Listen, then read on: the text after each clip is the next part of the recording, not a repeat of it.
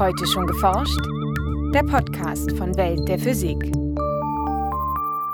Herzlich willkommen zur 147. Folge. Heute begrüßen Sie Jens Kube und Maike Pollmann. Das Instrument Antares an der Forschungsneutronenquelle in Garching erlaubt tiefe und vor allem zerstörungsfreie Einblicke in verschiedenste Gegenstände mit Hilfe von Neutronen. Das Schöne an dem Instrument ist, dass die Proben unglaublich breit gefächert sind, die wir bekommen. Wir bekommen viele technische Proben, wir bekommen viel Grundlagenphysik, wir bekommen archäologische Proben. So Burkhard Schillinger von der TU München, der an der Neutronenquelle in Garching arbeitet. Im heutigen Schwerpunkt beschreibt der Physiker, wie er und seine Kollegen archäologische und paläontologische Fundstücke mit Neutronen durchleuchten und dabei teils erstaunliche Entdeckungen machen. In den Nachrichten geht es um die Zusammensetzung der Materiestrahlen von schwarzen Löchern, um Schaum, den Forscher mit Magnetfeldern in der Schwebe halten, und um zukünftige Datenspeicher, die einzelne Atome als Bits verwenden könnten. Zum Schluss gibt es noch Veranstaltungshinweise für Bochum, Braunschweig und Aachen. Hören Sie nun das Feature von Franziska Konitzer. Fundstücke aus der Archäologie und der Paläontologie geben ihre Geheimnisse oft nur mit Hilfe moderner Verfahren aus der Physik preis. Die Forschungsneutronenquelle Heinz-Meyer-Leibniz in Garching, kurz FRM2, bietet eine Möglichkeit dafür. Normalerweise werden dort winzige Nanostrukturen oder die Bewegung von Atomen erforscht. Doch darüber hinaus können die Physiker am FRM2 auch archäologische Funde mit Hilfe von Neutronen durchleuchten. Wir haben als Beispiel ein Schwert bekommen von der Bayerischen Staatssammlung, von einem Ausgrabungsort in einem sumpfigen Gelände. Da war das relativ gut konserviert. Das Schwert ist natürlich korrodiert, steckt in einer Scheide drin. Man kann das Schwert mit Röntgenstrahlen nur mühsam durchdringen, weil natürlich das Metall die Röntgenstrahlen sehr stark schwächt. Wir haben von diesem Schwert Tomographien angefertigt und wir konnten in der Schwertscheide drin noch Reste von Leder finden und auch ein kleines Holzstück, das wohl verhindern sollte, dass das Schwert klappert in der Scheide. Erklärt Burkhard Schillinger vom FRM2. Ob es sich nun um archäologisch interessante Kisten, Statuen oder Schwertscheiden handelt. Die zerstörungsfreie Erforschung ist wichtig für die Archäologie. Schließlich wollen die Wissenschaftler die Stücke in aller Regel nicht auseinandernehmen, um zu sehen, was sich darin befindet. Am FRM2 setzen die Forscher Neutronen ein, um Gegenstände zu durchleuchten. Diese elektrisch neutralen Elementarteilchen bilden zusammen mit Protonen die Bausteine von Atomkernen und kommen eigentlich nicht frei vor. Man muss erst Arbeit aufwenden, um sie zu isolieren. Man kann das machen mit einer Kernreaktion, also mit einem Kernreaktor wie hier bei uns. Das ist wie ein Atomkraftwerk in ganz klein. Wir haben einen winzig kleinen Kern in dem Reaktor, der ist so groß wie zwei Papierkörbe und vielleicht nicht, nicht einmal ein Hundertstel der Leistung von einem normalen Atomkraftwerk. Das wird auch nur 55 Grad warm. Aber wir erzeugen viele freie Neutronen, die werden im Wasser abgebremst. Die können Aluminium durchdringen und fliegen einfach in evakuierte Strahlrohre zu den Experimenten. Für ihre Experimente benötigen Schillinger und seine Kollegen eine ganz bestimmte Art von Neutronen. Wir verwenden langsame Neutronen, auch sogenannte kalte Neutronen. Das sind die Neutronen, die im Reaktorbecken durch Stoß mit dem Wasser abgebremst werden und die Mittel die gleiche kinetische Energie haben wie das Wasser im Becken. Das heißt, es sind ungefähr 25 Millielektronenvolt. Anschließend werden die Neutronen zu den jeweiligen Instrumenten geleitet. Für das Bildgebungsverfahren verwenden die Forscher das Instrument Antares, eine Art riesige Kamera, die mit Neutronen statt mit Licht funktioniert. Antares ist im jetzigen Zustand etwas über 20 Meter lang wir haben also verschiedene Kollimatoren oder Lochgrößen, Blenden, wenn Sie so wollen, mit denen wir auswählen können, um entweder hohe Intensität oder hohe Bildauflösung zu bekommen. Äh, am einen Ende ist die Lochblende und in zwischen 12 und 20 Meter Entfernung wird die Probe hingestellt und auch der Detektor. Archäologen setzen bislang meistens Röntgenstrahlen ein, um die Beschaffenheit und das Innere ihrer Proben zu untersuchen. Ähnlich den Röntgenaufnahmen, die der Arzt oder Zahnarzt anfertigt. Im Gegensatz zu Neutronen handelt es sich bei Röntgenstrahlung um hochenergetische elektromagnetische Strahlung. Trifft diese auf Materie, wechselwirkt sie vor allem mit den Elektronen in der Hülle von Atomen. Bei Neutronen ist das nicht der Fall.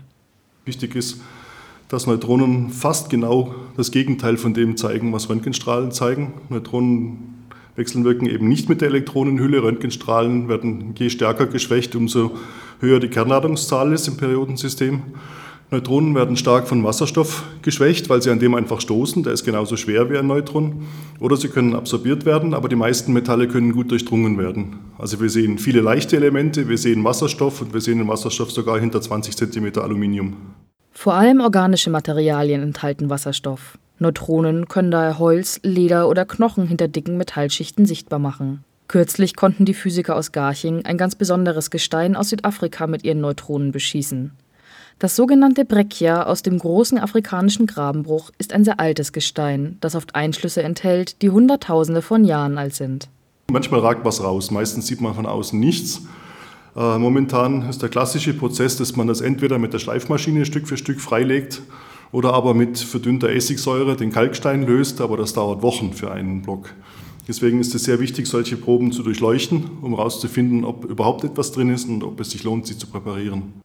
Bei einer solchen Untersuchung machten die Forscher einen aufregenden Fund. Ja, wir haben mehrere Brocken bekommen, äh, die zu durchleuchten. Manche enthalten dann einfach viele Knochensplitter, das, die findet man zusammen mit Steinen, mit Kieseln. Das ist dann nicht so aufregend, aber wir haben einen Brocken bekommen, aus dem nur ein kleines Stück Knochen herausragte. Keiner wusste, ob was drin ist. Und zu, unserem großen, äh, zu unserer großen Überraschung haben wir da drin ein komplettes äh, Raubtiergebiss gefunden, beziehungsweise den Unterkiefer mit noch einem Fangzahn. Bislang wurde mit Antares vor allem Materialforschung betrieben. Die Neutronen können beispielsweise winzige Defekte oder Hohlräume aufspüren. In letzter Zeit ist der Einsatz des Bildgebungsverfahrens mit Hilfe der neutralen Teilchen aber auch für Archäologen interessant geworden. Zwar ist der Einsatz der Neutronenquelle einigermaßen aufwendig, vor allem im Vergleich zur Röntgenstrahlung. Allerdings bieten die Neutronen einzigartige Einblicke in archäologische Artefakte und stellen daher eine gute Ergänzung zu bestehenden Methoden dar. Nachrichten Schwarze Löcher schleudern einen Teil der von ihnen angezogenen Materie in stark gebündelten Teilchenstrahlen, sogenannten Jets, kurz vor dem Eintritt in den Ereignishorizont weit ins All hinaus. Ein internationales Astronomenteam berichtet nun über ein schwarzes Loch mit der mehrfachen Sonnenmasse, in dem die zugehörigen Jets aus Protonen und elektrisch positiv geladenen Atomen bestehen. Dieser Befund sollte sich auch auf die Jets anderer schwarzer Löcher übertragen lassen, so die Forscher im Fachblatt Nature. Die Astronomen beobachteten das schwarze Loch 4U 1630-47 während eines Strahlungsausbruchs gleichzeitig im Radiobereich und im Röntgenbereich. Dabei konnten sie die typische Strahlung von elektrisch positiv geladenen Nickel- und Eisenionen nachweisen, die sich mit zwei Dritteln der Lichtgeschwindigkeit in entgegengesetzte Richtungen von dem schwarzen Loch fortbewegten da Gaswolken im Weltall überwiegend aus Wasserstoff bestehen und nur einen geringen Anteil an schweren Elementen wie Nickel und Eisen enthalten, gehen die Forscher davon aus, dass auch die Jets überwiegend aus Protonen bestehen, also aus den Atomkernen von Wasserstoff. Die Physik des Schaums ist bislang noch wenig erforscht, was auch damit zusammenhängt, dass die Blasen schnell zusammenfallen und sich auflösen. Drei Physiker haben nun ein besonderes Verfahren entwickelt, um den Schaum wesentlich haltbarer zu machen. Wie das Team im Fachblatt European Physics Journal berichtet, konnte es den Schaum mit Hilfe extrem starker Magnetfelder in der Schwebe halten.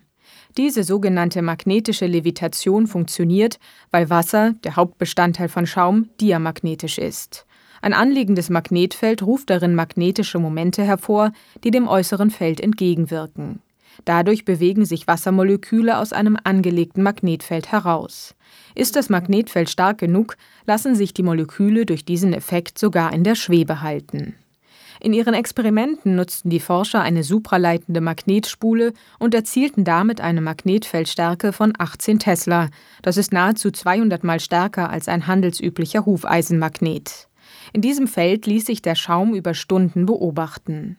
Für gewöhnlich fallen Schaumblasen bereits nach kurzer Zeit in sich zusammen, weil das Wasser darin durch den Schwerkrafteinfluss allmählich nach unten fließt und die Blasen dadurch instabil werden.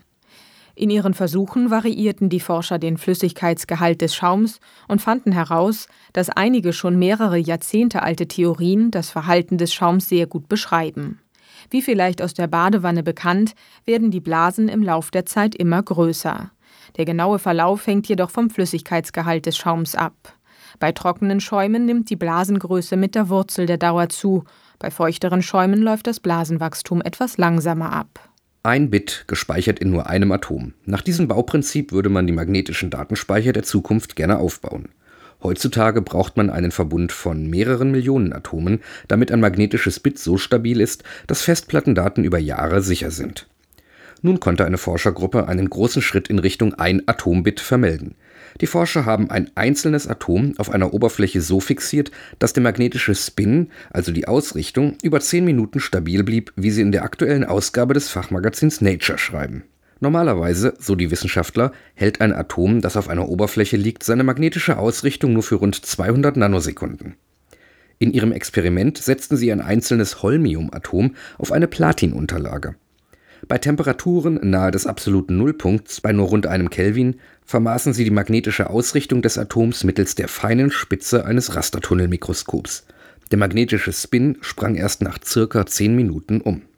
Das Experiment, so die Forscher, öffne nicht nur das Tor zu dichteren Computerspeichern, sondern könne auch für den Aufbau von Quantencomputern einen Grundstein legen. Und nun zu unseren Veranstaltungshinweisen. In Bochum wird Horst Fichtner von der dortigen Uni erklären, was sich hinter dem Begriff Hydrodynamik verbirgt und ob deren Gesetze auch in Kinofilmen eingehalten werden. Der Vortrag Hydrodynamik, Wasser und Luft in Aktion findet statt am 16. November um 11 Uhr im großen Physik-Hörsaal HNA an der Ruhr-Universität Bochum. In Braunschweig spricht Professor Klaus-Uwe Hahn vom DLR über Wirbelschleppen, zwei gegensinnig rotierende Wirbelzöpfe, die hinter Flugzeugen entstehen und nachfolgende Maschinen gefährden können. Deshalb ist ein bestimmter Abstand zwischen den Flugzeugen einzuhalten, was die Start- und Landekapazitäten an Flughäfen begrenzt. Wie sich dieses Problem lösen ließe, erfahren Sie am 25. November um 19 Uhr im Haus der Wissenschaft Raum Veolia in Braunschweig. In Aachen hält Hans-Christoph Funke von RWE den Vortrag Wasserkraft, das Herz der Erneuerbaren. Wasserkraft ist die bedeutendste erneuerbare Energie in Europa und der Welt.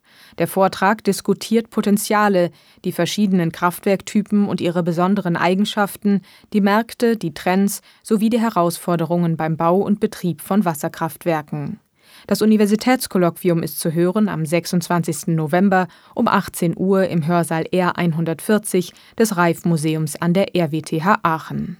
Das war's für heute. Bleiben Sie wissenschaftlich und laden Sie uns auch nächstes Mal wieder herunter. Welt der Physik wird Ihnen präsentiert vom Bundesministerium für Bildung und Forschung und der Deutschen Physikalischen Gesellschaft.